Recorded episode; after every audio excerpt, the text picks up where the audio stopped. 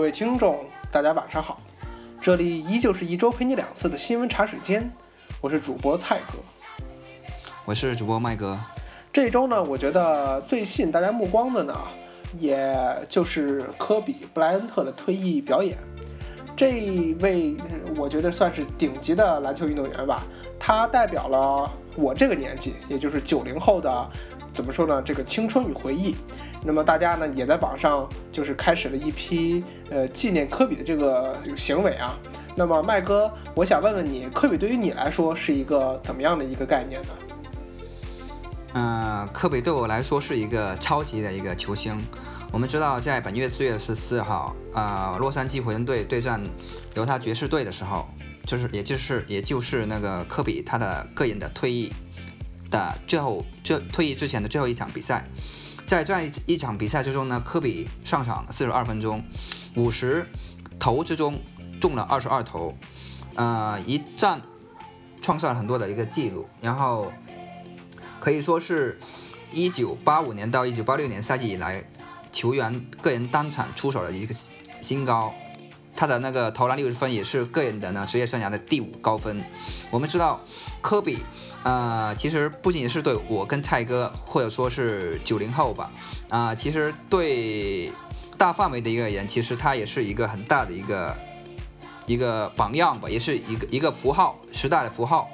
不仅仅是在 NBA，更多的是在那个追求梦想，或者说是美美国梦这样一个潮流里边，也算是一个一面旗帜吧。所以我觉得，呃，科比的的他的那个退役是。非常具有一个标志性的意义，不仅仅是标志的他个人的那个篮球生涯的一个结束，更多的应该是，呃，我们这一代人对于 NBA 的这样一种青春的这么一个情怀的一个，啊，慢慢的一个消逝吧。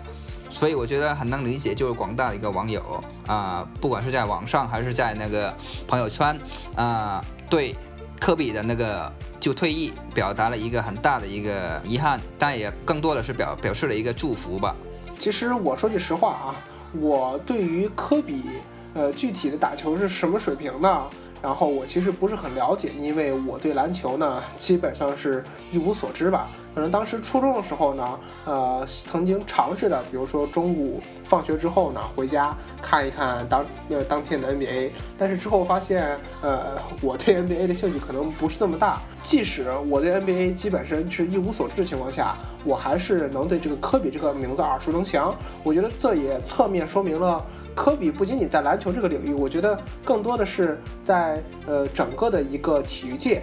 甚至说整个的人类社会，那么打出了一片他自己的呃，无论是声誉也好，还是说一个影响也好，我觉得这个都是前所未有的。能做到这样的人，我觉得也可能只有之前的乔丹了吧。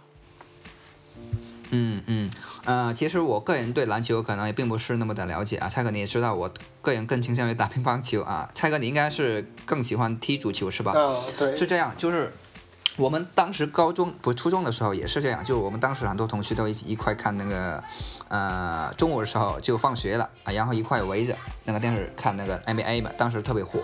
然后当时喜欢打篮球的男生也其实也挺多的，我可能并不是其中之一啊，所以对这一块关于科比他那个篮球的一个生涯以及他的一个比赛，我就不做太多的一个呃一个阐述。我想说的是，就是说。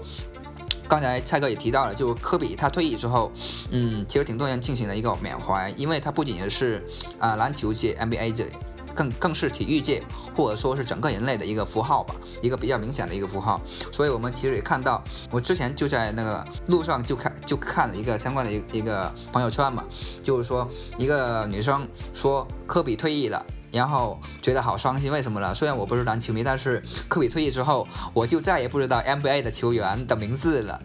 嗯，对，这可能虽然是个笑话吧，但是，呃，我觉得这也是，呃，侧也是侧面反反映出了这个科比的名声很大啊。呃，不过我觉得这里呢，呃，因为咱们俩确实都不是一个专业的篮球迷啊，所以说咱们今天这个节目呢，可能讨论的呢。我觉得，呃，要稍微偏离一点篮球这个主题，我们想讨论讨论科比啊，呃，不仅在篮球方面，也在其他方面的这些影响。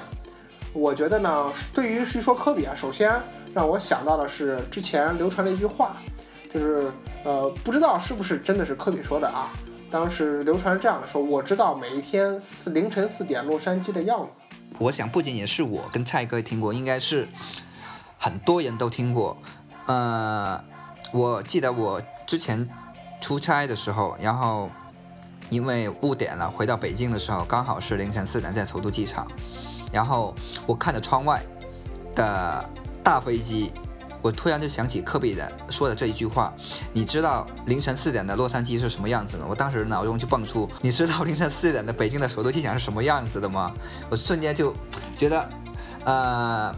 确实，因为在凌晨四点的时候，呃，不管是北京还是洛杉矶这样的一些大城市，其实它都是处于一个比较安静的一种状态。而科比在这样一种状态，或者说这样一个时点时间点，呃，开始他的一个篮球的一个训练。可可以可以看出的是，他对篮球是非常的热爱，是全身心的热爱的，呃，所以后面其实后面他能取到的这这样的一些成绩，我们都有目共睹。不仅仅是他有这样一个天赋，更多的是他在篮球这样的一个事业里边，付出了他个人的一个非常呃艰苦的一个努力。对，我觉得科比啊，之所以是现在的科比，那么可可可见他的极端刻苦啊，肯定是关键。呃，你像就我觉得真的说每天凌晨四点啊，这话可能有点夸张，但是我觉得这也是侧面反映出科比他一个刻苦训练的一个情况。为此，我还专门查了很多的资料，就是说这句话呢到底是真的假的。呃，但是呢，我看了就有些训训练师他亲口讲述和科比一起训练的时候，就都通常训练到凌晨了，甚至说在比赛完之后呢，他依然投球，可能练练习到十二点多，练习到凌晨。然后科比自己说，他一天可能只睡三到四个小时。那么我觉得，这其实呢，科比真正牛逼的这一个秘籍很简单，也很复杂。那么就是说，他他训练十分刻苦。这个话我觉得非常的简单，但是要做到的话，我觉得非常的难。但是但是但是，我他所理解。我们可能平时说刻苦，可能更多是一种，啊，带一种负担，或者说是比较痛苦、不情愿的。但是他是对于篮球，其实他是由衷的热爱的。这个我觉得不是很好去评判，因为，呃，因为他做事他确实刻苦，但是刻苦，我觉得，呃，咱们不好说是他真正的热爱，还是说他真正的特别的自律。呃，这点我觉得有点咱们在这里妄加揣测的意思啊。没有没有没有，我之前也看到过他这方面的他自己对这篮球的一个阐述，因为他小时候是，他爸是一个一个篮球，也是一个球员嘛，然后对，对对对，然后他小时候就跟他爸一起的嘛，然后当时他因为比较性格相对来说比较孤僻一点吧，然后其实他在他整个一个教就一个呃上学的过程中，不停的一个转换那个学校嘛，所以啊认识的朋友不多。所以他形成了他的那个性格，整体来说比较孤立一点。所以他是以篮球为友，所以他在与运动在打篮球的时候，其实他觉得他是在跟他的朋友一个做一个交谈。所以在包括在后来的时候，有一次他应该是因为打球失败了，然后就打篮球的时候并未能达到一个预期的目的，然后应该是得到了一个不好的结果吧。然后后来他说了，他一整天的就打一天的篮球，为什么？因为他觉得太伤心了，然后他打了整整二十四小时的篮球。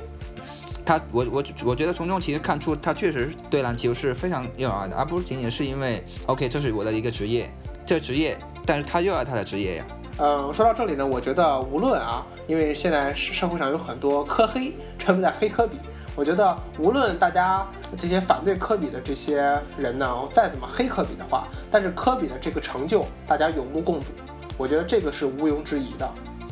那么说到科黑这块呢，我觉得这一点呢其实非常的有意思，呃，然后呢也被我当做笑话来看的啊。我就给大家举个例子，比如说，呃，科比马上要退役了，说，哎呀，科比的演唱会我每场都去听，他的歌真好听。听说他要退役了，真是让我太伤心了。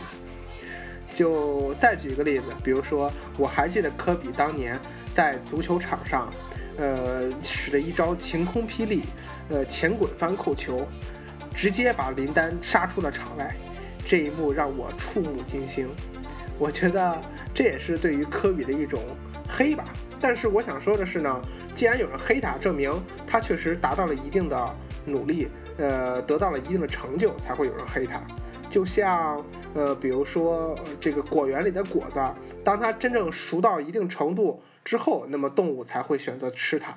吃它呢，恰恰也表明了它的果实非常的甜美。黑科比呢，我觉得也恰恰证明了科比他的成就非常的伟大。我觉得这其中一部分是黑科比吧，但是从另一部分的角度来看的话，是不是这些人，呃，纯粹是拿科比当做一个段子的这么一个素材啊？可以这样理解吧？就是，嗯，我们我们知道中国人的那个中国，尤其是中国互联网上面的一些网友啊，特别喜欢整一些段子出来。每一次出现一些事情，都会啊拿这些事情来整一些段子，是吧？科比这一次对弈，其实也可以说是啊为中国的那个网友啊提供了这么一个素材嘛，是吧？呃，其实呢，我觉得啊，就刚才咱们说的这些黑科比的这些段子啊，呃，可能呃是假的。因为怎么说呢，科比这么如雷贯耳的名字，大家至少都应该知道他是一个打篮球的。但是我觉得也不乏有一些可能对于篮球不了解的人，他有点跟风去怀念科比的意味。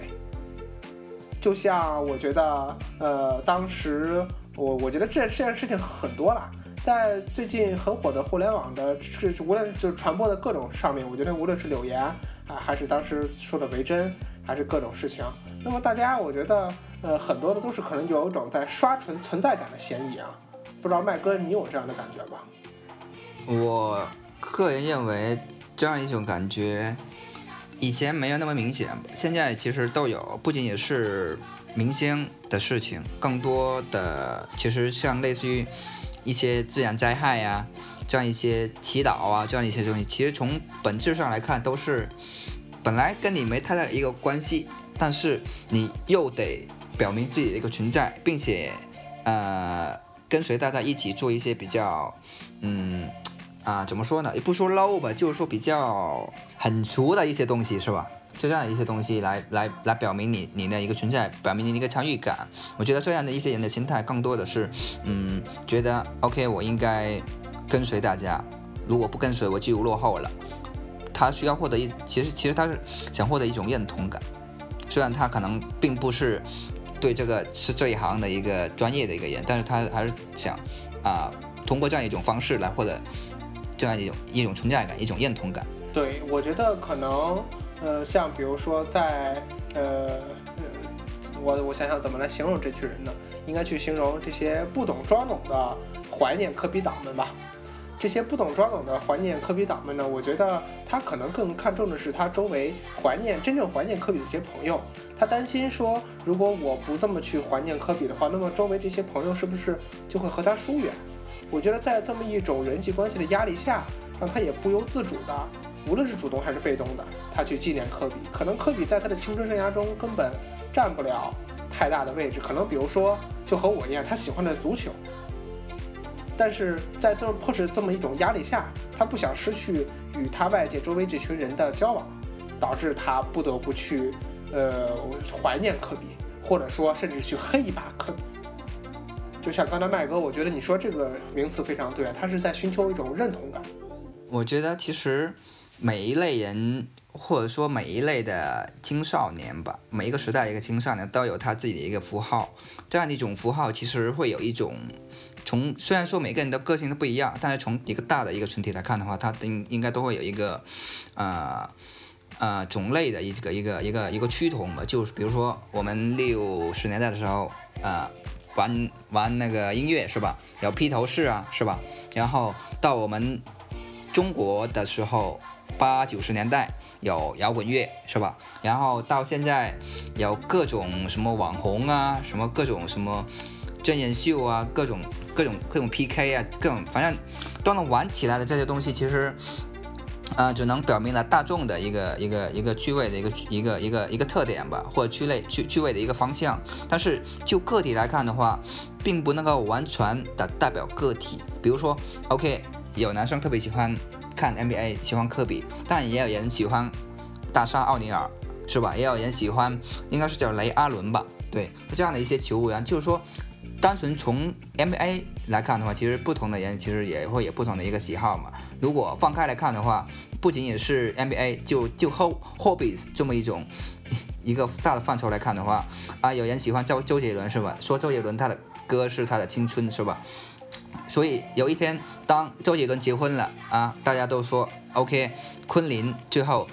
怎么怎么怎么怎么样怎么样是吧？一定要好好对待这样的一种一种对对对，就这样的一种情怀嘛。我觉得大家通过这样的一种方式来表达自己的一个啊一个想法，或者说自己一个一个对以往时光的一种逝去的一个缅怀，或者说对未来的一个祝福，我觉得都是可以的。但是如果仅仅是为了达到这样的一个目的而有意识的去做这样一些事情，可能不一定会啊。啊，好，至少我个人来看，你不懂科比，OK，你就不懂呗，你不也也用不着写段子，也用不着发朋友圈，也用不着缅怀，那说明你懂科比，这就没必要，是吧？是，我觉得其实这样说起来，科比不仅仅现在现在的科比已经不仅仅是科比这一个人了，那么大家怀念科比，可能更多的是把科比当做这么一个时代的标志，标志的，比如说像科比、罗斯他们这一他们这这一批人。呃，对，对于在他们青春中的那么一个不可磨灭的一个印记，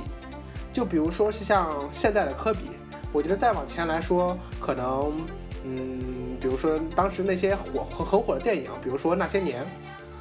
呃，我觉得呢，这个都是这这些怀旧电影都是抓住了一个怎么说呢？咱们当时的，呃，就是每就是这一批成长起来的人呢，都有一个成长的一个共同点。就比如说咱们这批人可能从小就是看《蓝猫淘气三千问》，或者是我觉得比咱们大一点的可能看《黑猫警长》，对吧？呃，我觉得我们当时看的是那个那个铁甲小宝啊，铁甲小宝对，铁甲小宝。然后还有呃日本的很多的一些呃海贼王是吧？然后还有那个柯南，就那样的一些一些一些动漫是。我觉得这些就可能只是一个时代的印记。那么大家其实怀念的不仅仅是科比，可能还怀念的是这个时代。就比如说像在四月三号啊，呃，日本的那个歌手和田光司，他是因为咽喉癌，然后在四月三号那天去世了。这个其实让我也很受感触，因为他是演唱当时《数码宝贝》主题曲那个 Butterfly 的这个歌手。当时呢，为了纪念他，我还专门听了一遍歌。那个歌到高潮的时候啊，当时我就泪如雨下，因为我觉得，你看当时唱这首歌的人，那个时候我还是小孩儿啊，他唱他在唱这首歌。现在呢，他已经去世了，我再也没法听到他的唱这首歌了。我就感觉到，嗯，像是我的青春已经一去不复还那那样的感觉。所以我觉得大家有这样对于这个青春的印印记呢，都是挺好的。但是，呃，我觉得也没必要去强加这种印记。因为如果科比像我对我来说，科比真正的不是我青春中的一个印记，那么我知道他，呃，这是 OK 的，我也没必要非要去花心思去验证我对科比的一个忠贞，或者说对科比的一个了解。我觉得这个有时候感觉就像你麦哥你刚刚说的啊，有有点作了，有一点。呃，不是作，是有点做作了。有点做作，对对对，有点做作了。就是说，特意的去做一些事情，但是其实这些事情其实一来是跟你无关，二来是可能你并没有那个水平、那个资格去谈这些事情，是吧？你比如说你 OK，你怀念科比，你懂科比的，人家可能懂科比的，也就说了一两句话聊聊数语就 OK 了嘛。你不懂科比的，还大谈长论，我觉得并没有必要，是吧？嗯，其实呢，我觉得还有一个方面的原因啊。因为社交网络发达，导致现在大家对于自己言论这么一种嗯表达方式的这种呃表达难度的降低，我觉得这也是一个促进大家在不断表达自己观点的一种方式。你像以前，可能我们周围当互联网不发达的时候，我们周围可能比如说就那四五个好友吧，那么四五好友建立一块聊天的时候，我觉得那个时候就可能就说出来了。但是现在呢，因为咱们因为互联网的便利，咱们周围的聊天圈子呢在一再一再的扩大，就导致了可能我要维持一个这么人际交交往的这么一个压力会变大，导致我必须不得不去呃发表一些怀念或者是黑科比的感言，甚至说呢，因为社交网络这么一个让我们发言的这个难度下降，那么我们很容易就能让我们周围所有的人都听到我们的声音，在这样的情况下，可能我们也想。去发表一下我们的言论，我觉得这个跟社社交网络也是有一定关系的。嗯，泰哥这个说的确实是，以前的话，呃，其实整体来看，人和人之间的那个联系并没有那么密切。现在来看的话，大家都传在一起，通过网络这么一个途径，大家都把大家都从一个分散的一个一个地方，都好像聚在一一个一个广场了。我觉得这一点的话，确实是大家都放一块了。大家其实各种，大家也能看到，大家发出声音的同时，其实也能看到别人发出什么样的一个声音，就形成一种氛围。其实，呃。这样的氛围也不是说不好，但是，啊，也不能从众，是吧？也不能从众，这一点是很重要的。不，不能是为了说明，OK，我在广场里边，我就跟大家一块，然后我就，OK，我我也得整一个标题出来，我也得喊一句口号，说明我跟大家是一样的，这个就没必要，是吧？对，我觉得这个大家可以找一些。兴趣相似的小团体，那么比如说，呃，可能今天我这个摄影群里面在一直怀念科比，我觉得这个时候你也可以没必要再出来发两句言。如果你真对科比不感兴趣的话，那么我觉得一块在摄影群里大家讨论摄影，你那么我觉得这是一个还 OK 的事情。这就让我想起了网易云音乐和豆瓣啊，它上面有很多兴趣小组在豆瓣上，在网易云音乐呢，喜欢同一首歌的人也能在下面找到自己的知音。我觉得这也是也是一种根据兴趣来找朋友的方式。毕竟现在这个社会结交朋友的方式这么多，我觉得大家也完全不必去因为这种社会的压力给自己带来一种我一定要去黑科比或者一定要怀念科比的这么一种压力。其实说到底，其实一个。健康、健康或者说健全的一个社会，呃，它的一个价值取向其实应该是多元的，而不仅是一样。谁让咱们现在还是社会主义初级形态呢？也许到了社 社会主义的完全形态，咱们就能达到这一个伟大而又美好的理想吧。嗯，但但就个人来说的话，其实还是可以有自己的一个 hobbies 在里边的，是吧？你的一个兴趣所在啊，不不一定得跟随大家，你也不不并不一定呃得为此。